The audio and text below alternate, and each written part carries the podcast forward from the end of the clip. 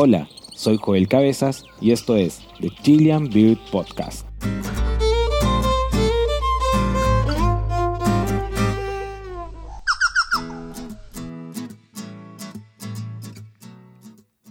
Hola comunidad pajarera. En esta ocasión les hablaré de uno de los grupos de aves más impresionantes del planeta, los albatros.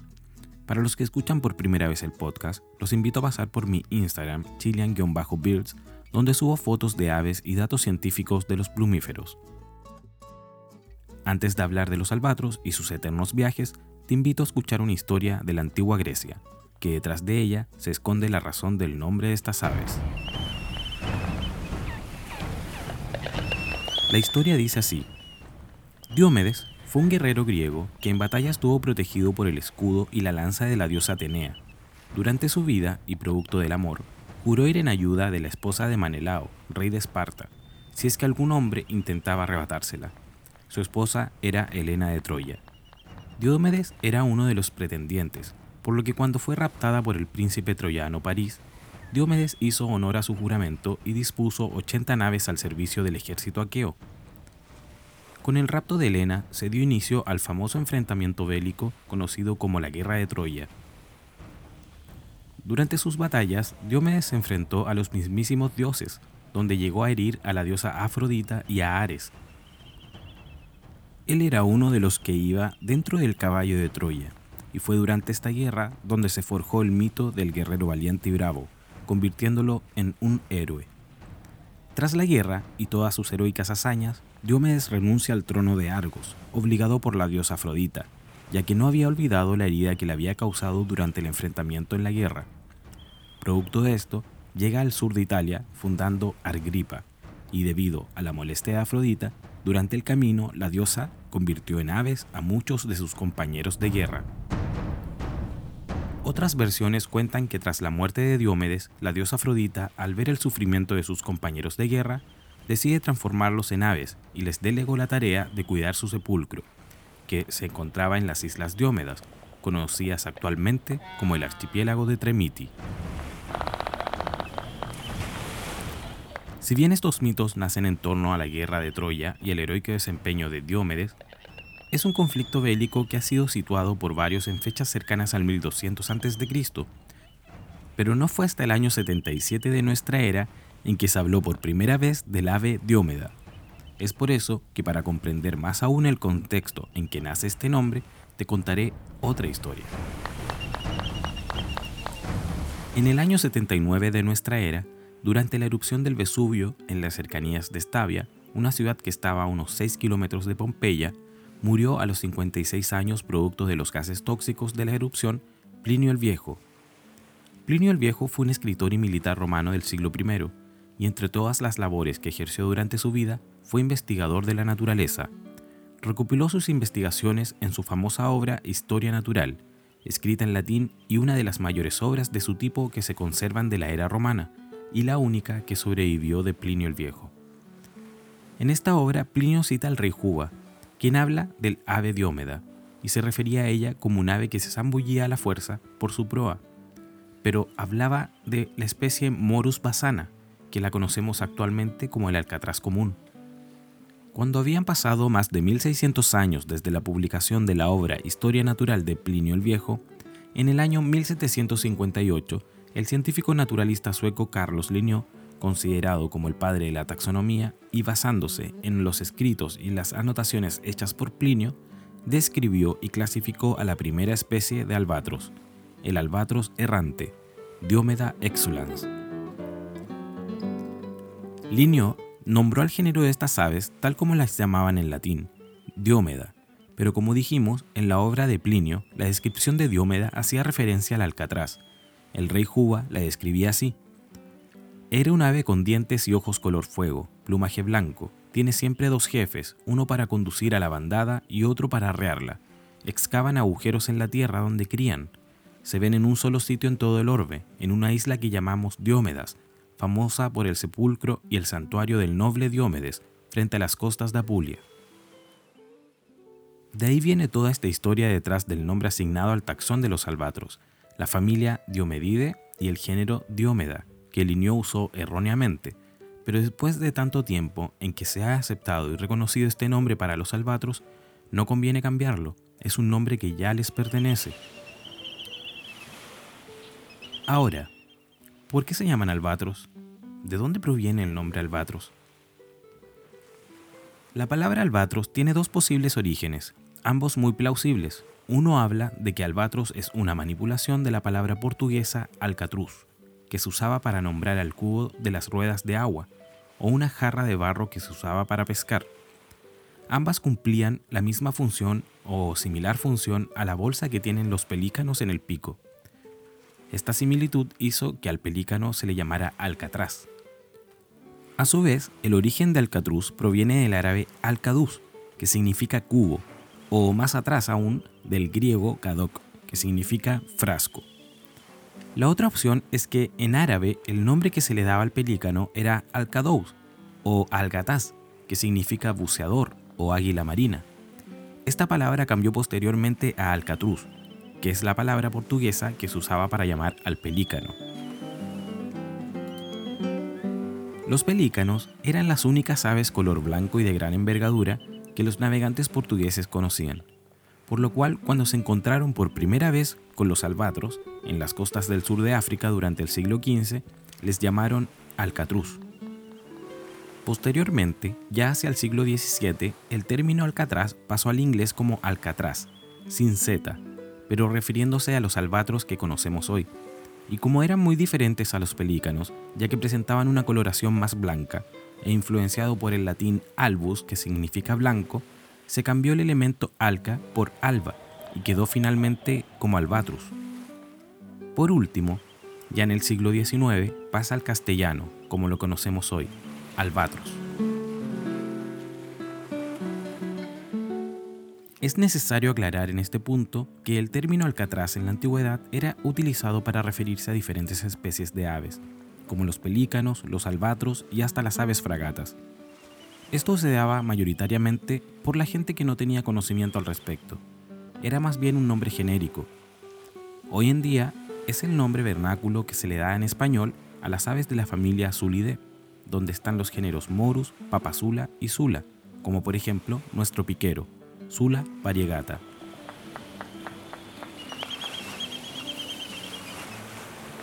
Por lo tanto, los orígenes de los nombres otorgados a la familia, al género, al nombre científico y al nombre vernáculo de los albatros nacen a raíz de errores en la interpretación o en la identificación.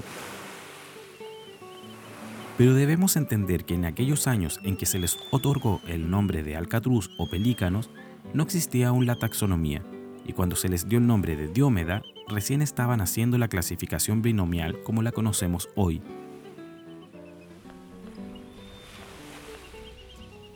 Ahora hablemos de los albatros. Este grupo de seres alados entran en la categoría de aves pelágicas, o sea, aves que viven en mar abierto, lejos de la costa. Los ornitólogos han agrupado a estas especies en cuatro géneros: Diómeda, Talasarque, Fabastria y Febetria. Si bien la Unión Internacional para la Conservación de la Naturaleza reconoce 22 especies, la comunidad científica aún no se pone de acuerdo respecto al número real de estas aves. La organización de especies que se reconoce actualmente es la siguiente. En el género Diómeda se agrupan siete especies, el albatros de Ámsterdam, de las antípodas, de las Galápagos, de Tristán, errante, real del norte y real del sur.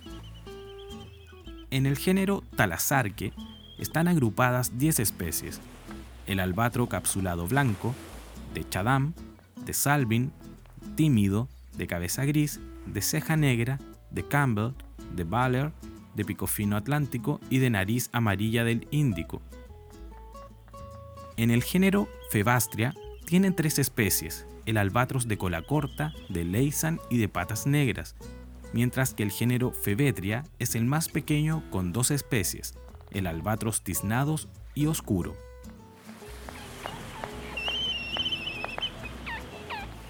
Estas aves son muy particulares.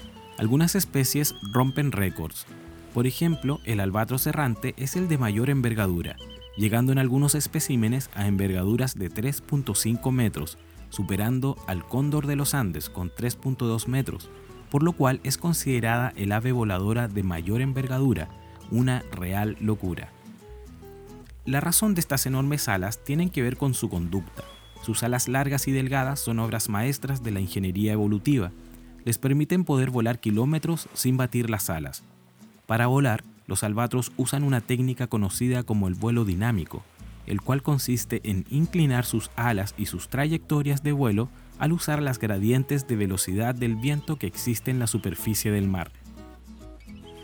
También usan las corrientes ascendentes de cara a donde sopla el viento, lo que se conoce como barlovento, y después bajan con el sotavento, o sea, en dirección hacia donde sopla el viento. De esa manera se elevan sobre el océano usando la energía del viento y con un vuelo que asciende y desciende continuamente. Con estas técnicas de vuelo, el gasto energético durante este es rentable, ya que se minimiza el uso de energía, por lo cual resulta mucho más económico volar que estar en tierra firme. Pero este vuelo planeador no serviría de nada si estas aves no tuviesen alas rígidas. Es por eso que en su anatomía los albatros tienen la capacidad de poder bloquear esas grandes alas, a través de tendones y articulaciones, dejándolas totalmente rígidas, y así sus músculos descansan durante los largos planeos. Esto les permite planear mediante el dominio de los vientos oceánicos durante horas. Para entender la poderosa que son sus alas, los invito a mantener sus brazos extendidos y rígidos por unos 10 minutos. Creo que será casi imposible. Algunos estudios han demostrado que los albatros errantes juveniles pueden recorrer durante un año un promedio de 184.000 kilómetros. En adultos de la misma especie se han registrado vuelos que realizan de una sola vez de hasta 15.000 kilómetros. Otro dato curioso en este sentido son los registros que se tienen de la especie albatros de cabeza gris, en la que los científicos han registrado que pueden dar la vuelta al mundo, como diría Julio Verne, en 46 días. Los largos viajes que realizan en mar abierto no podrían ser hechos si no contaran con otra gran adaptación evolutiva. Debido a que las aguas marinas tienen altas concentraciones de sal, los animales que se han adaptado a la vida en estas aguas han desarrollado una glándula nasal secretora de sal. Esto se debe a que sus riñones no son capaces de eliminar las altas concentraciones de sal marina. Es por eso que cuando estas aves ingieren agua de mar, en respuesta a la carga osmótica, la glándula produce una solución hipertónica de cloruro de sodio, o sea, una solución con mucha sal. Esta solución es eliminada por dos tubos que se encuentran a lo largo de la parte superior del pico. En este sentido, anteriormente estas aves eran llamadas tubinares, por la presencia de estos dos tubos que forman sus fosas nasales. Otro dato bien interesante y a la vez preocupante es su longevidad. Algunos ejemplares han llegado hasta los 60 años y más. Esta misma longevidad genera que los albatros empiecen a reproducirse muy tardíamente, entre los primeros 5 a 10 años de vida, Esto ocurre ya que muchos albatros después de emplumar y aprender a volar comienzan sus grandes viajes que los pueden llevar a estar años mar adentro. No es que ellos pasen todo el tiempo volando, es algo imposible, pero sí bajan al agua y descansan, se alimentan en el mismo mar donde ven a sus presas desde el aire y las cazan. Una vez que vuelven a tierra, comienzan a reproducirse, pero su tasa de reproducción es baja, ya que muchas especies procrean cada dos años y ponen un solo huevo. Por lo tanto, su repoblación es más lenta que la pérdida de especímenes, situación que tiene a varias especies en grave peligro. Además, son aves monógamas, es decir, que encuentran una pareja y están juntas hasta que tristemente la muerte los separa. Cuando las parejas tienen a su polluelo, salen en búsqueda de alimento mar adentro, a veces recorriendo enormes distancias vagabundeando por los mares, tanto para alimentarse ellos mismos como para llevar alimento a sus polluelos.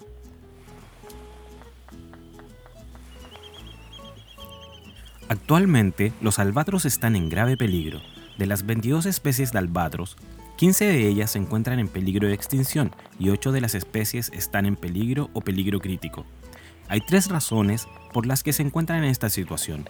Primero, por la captura accidental de la pesca con palangre, especialmente de pesqueras no reglamentadas o ilegales. Segundo, por la introducción de depredadores invasores en los sitios de reproducción que son islas principalmente. Y tercero, por la contaminación de los mares. Les recomiendo ver en la web albatrosdefilms.com el documental Albatros de Chris Jordan. Este proyecto bello y a la vez desgarrador que nos mostró Chris nació en 2008 y se comenzó a documentar en 2009 en la isla Midway. En un inicio, y lo que impactó a los creadores de este documental, fue el avistamiento de miles de albatros jóvenes muertos en el suelo, con sus estómagos llenos de plástico. Es un documental que deben ver. Para la conservación de los albatros y petreles se ha creado el Acuerdo sobre la Conservación de los Albatros y Petreles ACAP, que mediante las 13 partes o países que componen este acuerdo procuran conservar a estas aves, mediante la coordinación de actividades internacionales y así disminuir las amenazas de estas aves marinas. Los países que la integran son Argentina, Australia, Brasil, Chile, Ecuador, Francia, Nueva Zelanda, Noruega, Perú, Sudáfrica, España, Reino Unido y Uruguay. Entre los logros que se han conseguido es poder mitigar el impacto de las pesqueras mediante la participación con los pescadores y administradoras de las pesqueras, Mediante la capacitación, asesorías y difusión de información, se ha creado una base de datos de las poblaciones de albatros y las tendencias de estas, todo con fines investigativos. Se han desarrollado directrices para la conservación mediante la erradicación de vertebrados introducidos en las zonas de reproducción. Son algunas de las medidas, entre muchas otras, que ha logrado la CAP para proteger a los albatros.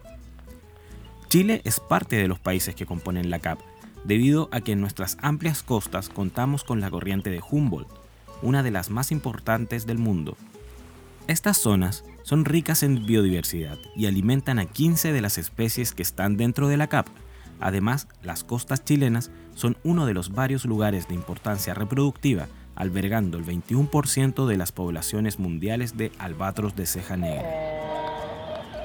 En las costas chilenas tenemos la oportunidad de avistar nueve especies de albatros, Dos de ellas pertenecen al grupo de los grandes albatros del género Diomeda, el albatros errante, Diomeda exulans, y el albatros real, Diomeda epomófora. Dos especies de albatros hollín del género Fevetria, el albatros oscuro de manto claro, Fevetria palpebrata, y el albatros oscuro, Fevetria fusca.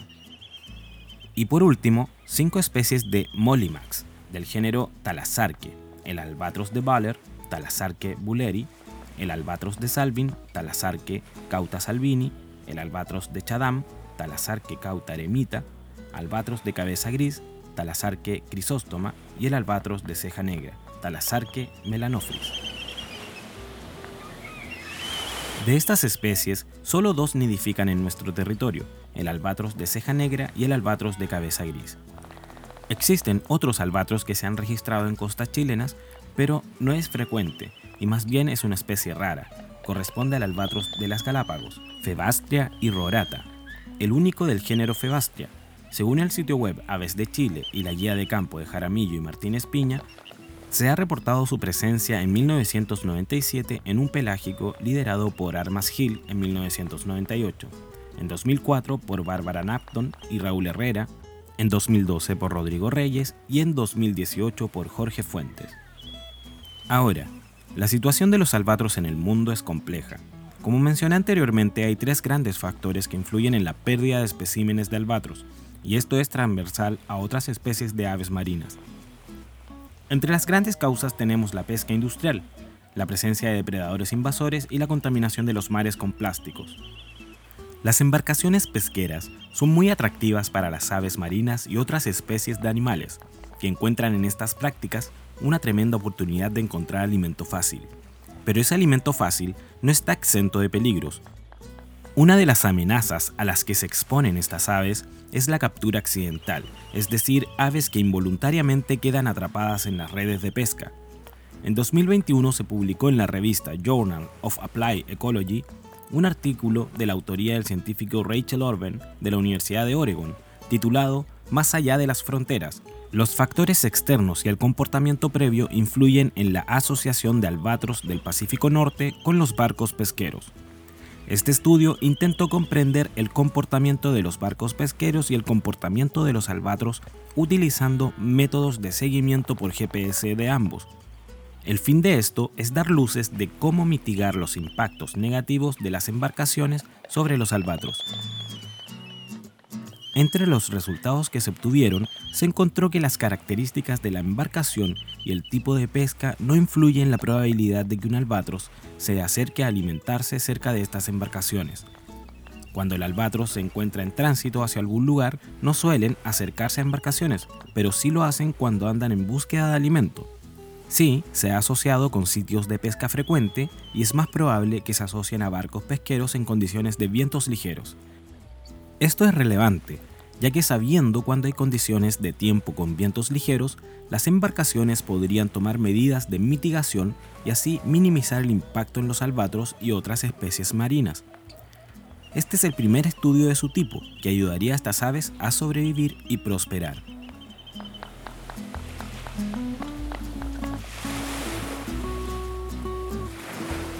Espero que te haya gustado este nuevo capítulo del podcast. Te invito a seguirme en Instagram, arroba chilian-birds, y compartir este capítulo para que más personas aprendan sobre el maravilloso mundo de los albatros.